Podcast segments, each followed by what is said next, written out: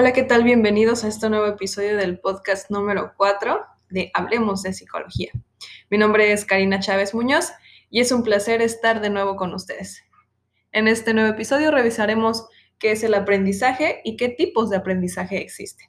Y pues bueno, empecemos.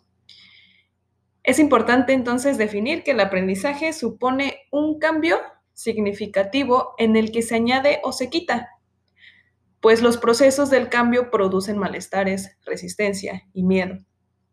Uno de los objetivos de la psicología es describir, explicar y predecir la conducta humana. Por lo tanto, el estudio del aprendizaje tiene gran importancia, ya que las personas aprenden una diversidad de cosas diferentes.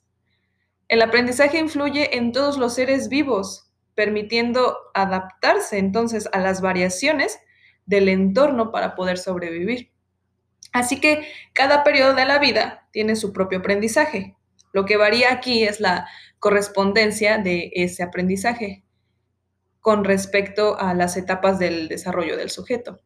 Por lo tanto, supone un cambio relativamente permanente en el comportamiento que refleja una adquisición de conocimiento o habilidades a través de la experiencia del humano y que puede incluir el estudio, la instrucción, la observación o la práctica. Entonces, el aprendizaje plantea tres cuestiones. Primero, consiste en un cambio de la conducta, pero esta no implica en la realización de la misma. La ejecución de lo aprendido está determinado por las capacidades sensoriales y motoras y también por la motivación.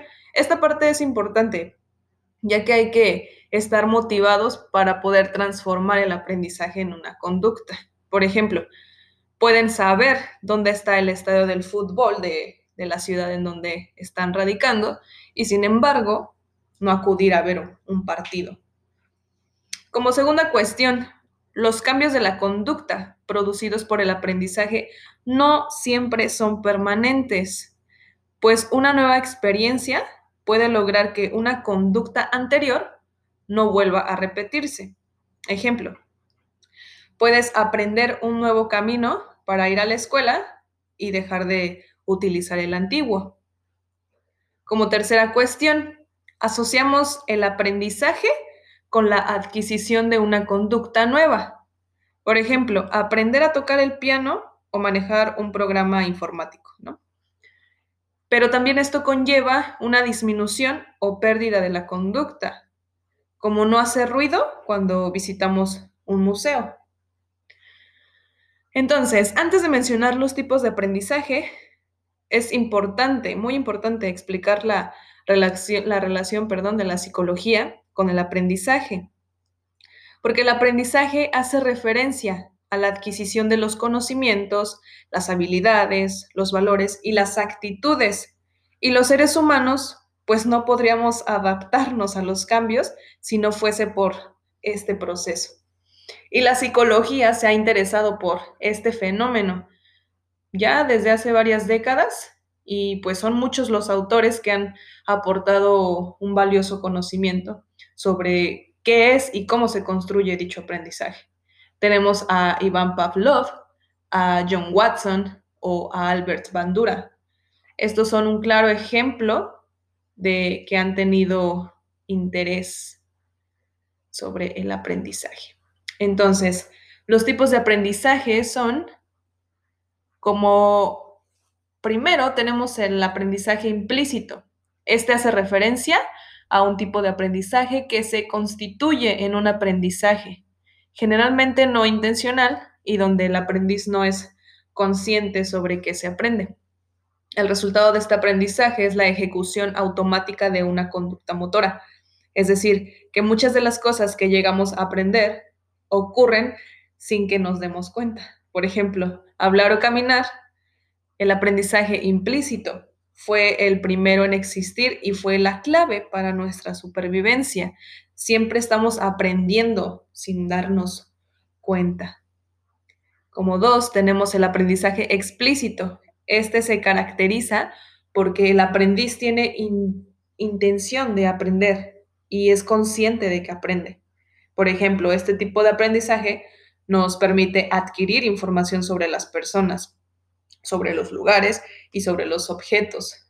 Es por eso que esta forma de aprender exige nuestra atención sostenida y obviamente también selectiva, porque seleccionas el área que vas a focalizar.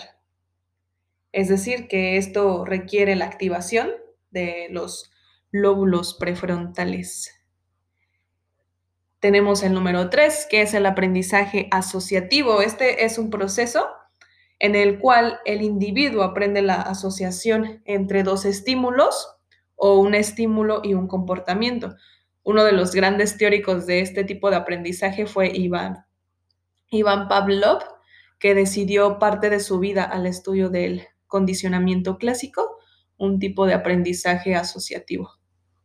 El 4, aprendizaje no asociativo. Este es un tipo de aprendizaje que se busca, o bueno, que se basa más bien en un cambio en nuestra respuesta ante un estímulo que se presenta de forma continua y repetida. Por ejemplo, cuando alguien vive cerca de una discoteca, al principio puede estar molesto por el ruido, ¿no? Pero al cabo del tiempo, tras la exposición prolongada a este estímulo, pues no notará la contaminación acústica, pues ya después se habrá habituado, obviamente, que al ruido. Dentro del aprendizaje no asociativo se encuentran dos fenómenos, la habituación y la sensibilización. En el número 5 tenemos el aprendizaje significativo. Este se caracteriza por el individuo, o sea que éste recoge la información, la selecciona, la organiza y establece relaciones con el conocimiento que ya tenía previamente. En otras palabras, es cuando una persona relaciona la información nueva con la que ya posee. El número 6, el aprendizaje cooperativo. Este tipo de aprendizaje permite que cada alumno aprenda, pero no aprenda solo, sino que junto con sus compañeros. Por tanto, esto suele llevarse a cabo en las aulas donde muchos centros educativos y los grupos de alumnos no suelen superar los cinco miembros. Entonces, el profesor es quien forma estos grupos y quien los guía. Y este mismo, pues obviamente que dirige la actuación, distribuyendo los roles y las funciones. En el número 7 tenemos el aprendizaje colaborativo. Es similar al aprendizaje cooperativo. Ahora bien, el primero de de la diferencia del segundo en el grado de la libertad con la que se constituyen y funcionan los grupos. En este tipo de aprendizaje son los profesores o los educadores quienes proponen un tema o problema y los alumnos deciden cómo abordarlo. En el número 8 tenemos el aprendizaje emocional. Significa aprender a conocer y gestionar las emociones de manera más eficiente. Este aprendizaje aporta muchos beneficios al nivel mental y psicológico, pues incluye positivamente a nuestro bienestar, mejora las relaciones interpersonales y favorece el desarrollo personal y nos empodera. El aprendizaje observacional como punto número 9 también conocido como aprendizaje vicario. Por imitación o modelado, se basa en una situación social en la que al menos participan dos individuos. El modelo es la persona de la que se aprende y el sujeto que realiza la observación de dicha conducta y éste la aprende. En el número 10 tenemos el aprendizaje experiencial. Es el aprendizaje que se produce fruto de la experiencia, como su propio nombre lo indica. Esta es una manera muy potente de aprender. De hecho, cuando hablamos de aprender los errores, nos estamos refiriendo al aprendizaje producido por la propia experiencia. Ahora bien, la experiencia puede tener diferentes consecuencias por cada individuo, pues no todo el mundo va a percibir los hechos de igual manera que el otro, ¿no? Esto nos lleva de la simple experiencia del aprendizaje a la autorreflexión.